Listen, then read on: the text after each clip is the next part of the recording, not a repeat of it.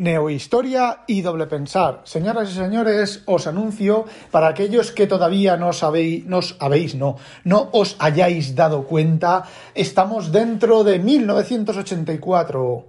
Solo nos falta la habitación 101. No, la habitación 101 la tenemos, se llaman los telediarios y los medios informativos. Eso es la habitación 101, porque una vez que entráis en ellos salís con la cabecita cuadrada. Y ahora vamos al tema del episodio. En el canal de Telegram de Habitación 101, del podcast Habitación 101 y de la newsletter Habitación 101, esos son podcasts y esos son newsletters y no lo que yo hago, ¿vale? Y eso es un canal que somos 16 y solo hablamos de gilipolleces y se nos ha colado un tío de no sé de dónde es, de Europa del Este o de no de lo que sea, de cuando el mundial y de vez en cuando pues pone alguna chorrada de estar de fútbol, que bueno, no lo hemos echado porque el, hombre se comporta y nos deja tener alguna chorrada en, en, idioma rarísimo, pero bueno, ahí está el tío que no se ha ido. Bueno, pues como os iba diciendo, habitación 101, que es donde vamos a terminar todos. Eh, bueno, pues ha surgido un tema sobre comprar en Amazon, comprar en las librerías. Eh, yo ya os adelanto que todas las, las opiniones valen lo mismo, pero yo aquí os voy a dar la mía. Siempre se está diciendo, se comenta, se habla, es que claro, las librerías, las editoriales están muriendo porque Amazon se las está comiendo. Yo os voy a contar primero una historia y luego voy a hacer mi juicio de valor. Para los que tengáis prisas, eh, os lo resumo así nomás. Me importa una mierda que se vayan a la mierda las editoriales, las sobre todo las distribuidoras, me importa una mierda. Y ahora os explico. Hace 86, 88, 90, 92, 1986, 1992, 93, 94, 95, no recuerdo cuándo Amazon se hizo fuerte en Estados Unidos, ojo. Yo recuerdo que yo iba a mi librería preferida, a mi librería, bueno, la librería de mi ciudad, además Martín Fierro, os digo el nombre, había otra que era Eidos y luego se fusionaron en Martín, en Martín Fierro y el dueño de Martín Fierro era, tenía la librería y tenía una distribuidora, de hecho creo que una distribuidora bastante gorda por la zona, ¿vale? Bueno, pues yo iba a mi Martín Fierro, allí me conocían, me fiaban libros, yo ya me llevaba cinco o seis libros, si no llevaba suficiente dinero, pues me lo anotaban, y cuando cobraba o cuando llevaba dinero, cuando me acordaba, iba y pagaba, y ya está, y no pasa nada. Bueno, pues, eh, y eso estoy hablando de hace, pues eso, 30 eh, años, ¿vale? Bueno, pues yo llegaba allí y yo decía, eh, oye, ¿me podéis traer esta novedad de, yo qué sé, de Dracontos? Y me decían, Rafa, si no está en el escaparate, no te la puedo traer. Dice, yo te la pido. La chica me decía, Rafa, yo te la pido y si hay suerte que el chico que está recogiendo los libros para traérnoslos pasa por la estantería, se acuerda, decide que sí que te la va a traer, pues te lo va a traer. Si no, si no está en el escaparate, te quedas sin el libro. Yo en esas situaciones, si no me lo traían, pues eh, juntaba cuando quería tres o cuatro libros que no me traían, no que no estuvieran publicados, no que no estuvieran editados, no que estuvieran descatalogados, simplemente que la distribuidora no consentía en tomarse la molestia de traerme el libro que yo había pedido y que iba a pagar. Bueno, pues yo cogía y me iba en aquel momento al corte inglés, que tenían toda una planta de libros hasta las cejas, y ahí estaba el libro.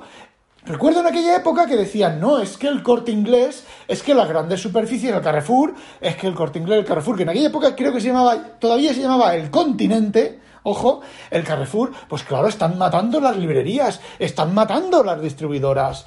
Eh, normal, Tú ibas al Carrefour y encontrabas, al Carrefour precisamente, no creo, pero al, tú ibas al corte inglés, en Alicante, y encontrabas los libros que ninguna librería de todo alrededor te podía traer el libro, tú lo encontrabas allí. ¿Qué hacías? Que a ti te interesaba un libro y directamente te ibas al corte inglés. Sobre todo si era como mi caso, libros, normalmente los libros que yo pedía y que me interesaban, pues eran libros técnicos, ¿vale? Libros de programación, pues los de Francisco Charte de, aquella época, los de mi amigo el Guille, cosas de esas. Bueno, pues me iba directamente al corte inglés, porque a mí en, mi, en Martín Fierro no me los traían.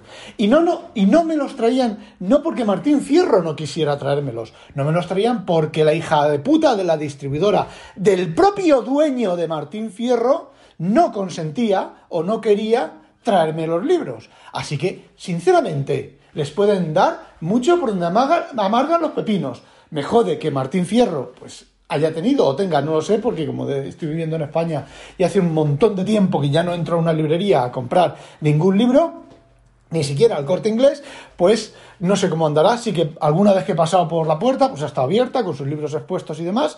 Eh, no sé cómo irá esa librería de bien o de mal. Eh, lo cierto es que me, me, jode un poco que la librería vaya mal, que hayan tenido que tirar a la calle a empleados y demás, pero eh, Iñaki, se llamaba Iñaki, Ignacio, te lo has ganado a pulso. Luego empezaron los ebooks, no, antes. Luego eh, Amazon en Estados Unidos, yo recuerdo de ir a la librería este y decirle, oye, libros en inglés, Rafa, olvídate de que te traigamos cualquier libro en inglés. Porque nosotros no podemos traerlos y la distribuidora o la central tampoco, va tampoco lo va a hacer en ningún libro en inglés. Fácil la primera vez que Amazon empezó a vender internacionalmente, me traje una saca de libros.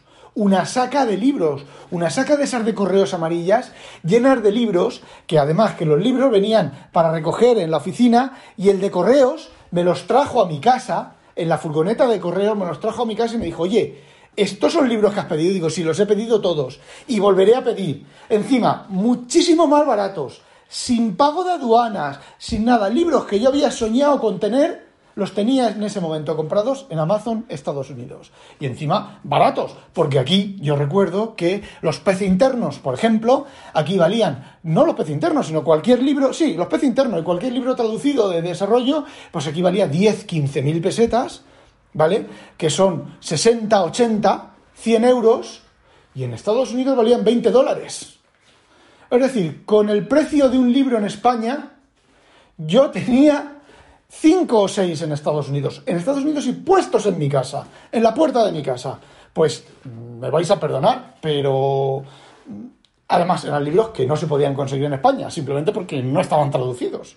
Y había veces que si estaban traducidos, pues valía 15.000 pelas el libro, el este de Windows Internals, pues no me acuerdo cómo se llama ahora, había uno que lo tradujeron. Bueno, pues me compraba el original, el traducido al, al, cambio eran 160 dólares eh, y me costaba 20 que valía el libro y acumulados con otros más libros, por lo mejor 3 dólares. Pues, ¿qué queréis que os diga? Bueno, ¿cómo las distribuidoras eh, los libros que vendían en el corte inglés eran de las distribuidoras. Y a las distribuidoras vendían exactamente igual, fuera yo a comprarlos al corte inglés o fuera a comprarlos a, a la librería, pues a la distribuidora le importaba una mierda las librerías.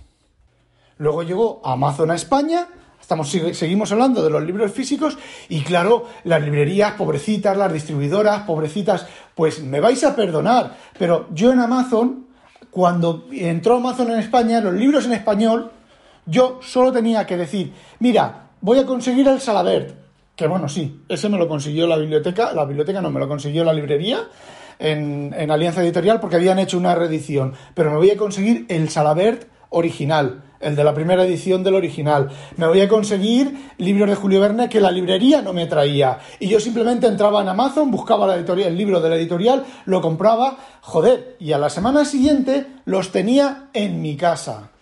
Pobrecitas distribuidoras. A ver, en aquella época, cuando entró Amazon en España, no había la impresión bajo demanda ni nada de eso, que Amazon pues hace un contrato con la, con la editorial y cuando se pide un libro, Amazon te lo imprime. ¿vale? El libro no está físicamente en las, en las estanterías de Amazon, sino que simplemente tú lo pides y ellos lo imprimen y te lo envían. Eh, casi, casi, casi exactamente igual que los, que los originales. La única diferencia creo que está es que los libros de tapadura, hay libros que vienen cosidos y los libros de impresión bajo demanda de Amazon están pegados, el lomo está pegado, no es con cosido. Y bueno, a ver, también venden libros impresos por la editorial, ¿vale? Bueno, con lomo cosido. Pero si tú pides un libro un poco antiguo, que ya no está en la, en la distribuidora, eh, ¿por qué la distribuidora no se ha comprado una impresora bajo demanda y cuando una librería le pide un libro lo imprime? No, no, no, no, tienen que llorar, tienen que llorar. ¡Ay, pobrecitos que me comen la merienda! Bueno, pues yo esos libros con los que había soñado, con los que recorría librerías de viejo. Cada vez que iba a Madrid recorría librerías de viejo. En Alicante había dos o tres librerías que tenían libros viejos y me los pulía todos para conseguir esos libros. Simplemente con hacer dos clics los tenía. Y la culpa de eso no era mía, la culpa de eso no es de Amazon, la culpa de eso son de las putas distribuidoras y las putas editoriales, con el puto monopolio, que quieren ser un monopolio, que quieren controlar el cotarro, y ahora que ha llegado alguien mucho más grande que ellos y les está comiendo la merienda, están llorando a lágrima viva. Y ahora entramos en el tema de los ebooks, del libro electrónico. ¿Os acordáis de Libranda?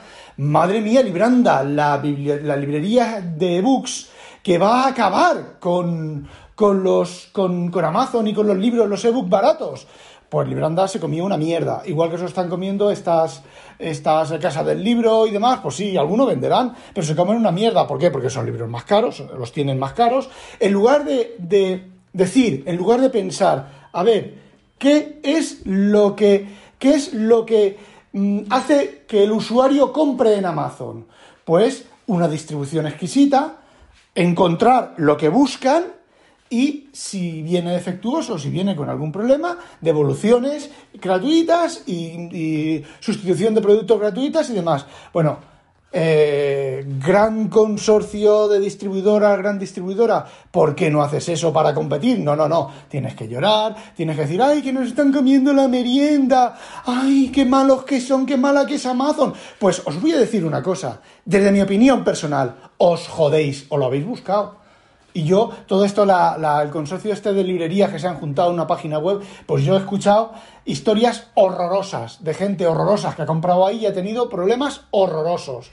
¿Creéis que eso es una solución? No. Eso es ponéis ahí ese escaparate, decís, dais un servicio horrorosamente pésimo y luego os quejáis de que, claro, es que la gente no compra, es que la gente no entra en las librerías. A lo mejor la culpa de que la gente no entre en las librerías eh, no es de Amazon. A lo mejor la culpa es vuestra, porque no dais los servicios que dan Amazon. ¿Es que Amazon imprime bajo demanda? Pues cojones, imprimid bajo demanda.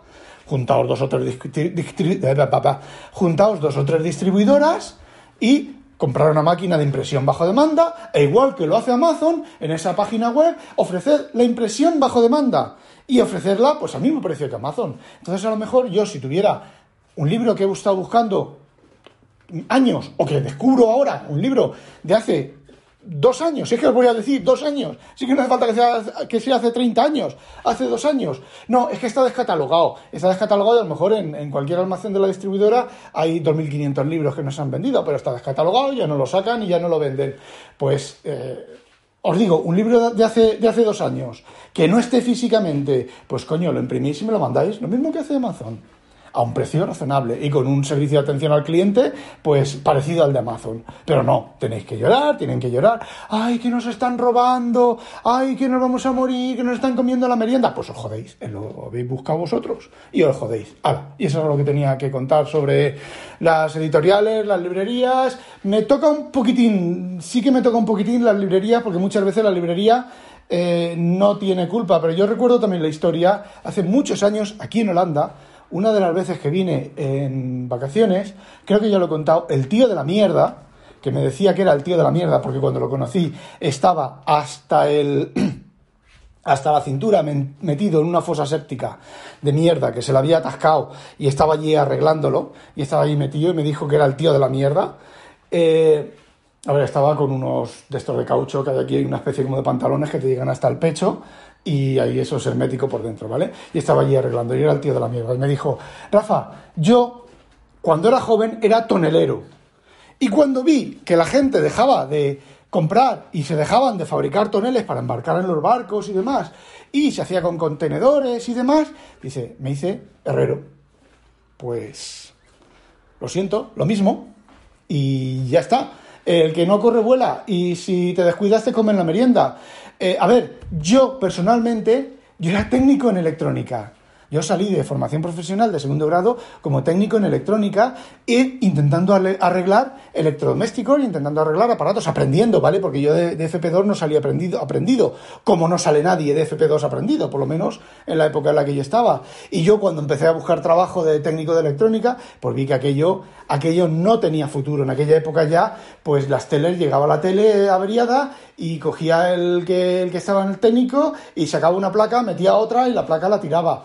Mm, solamente algunos sitios arreglaban las placas, que sabían mucho. Por cierto, mi primo, uno de mis primos, de las teles analógicas de la época, tela marinera, que entró un día a mi casa y me dijo, Rafa, te falla el no sé qué, la resistencia de no sé qué, abre la tele, cambia esa resistencia, vuelve a soldar por no sé qué, yo te traigo ahora una resistencia y esa raya que te sale arriba se te quita, la madre que lo parió. Eh, pero yo vi que eso yo como aprendiz vi que eso no tenía futuro y dije, bueno, pues ¿qué otra cosa me gusta más que la electrónica? Pues la informática.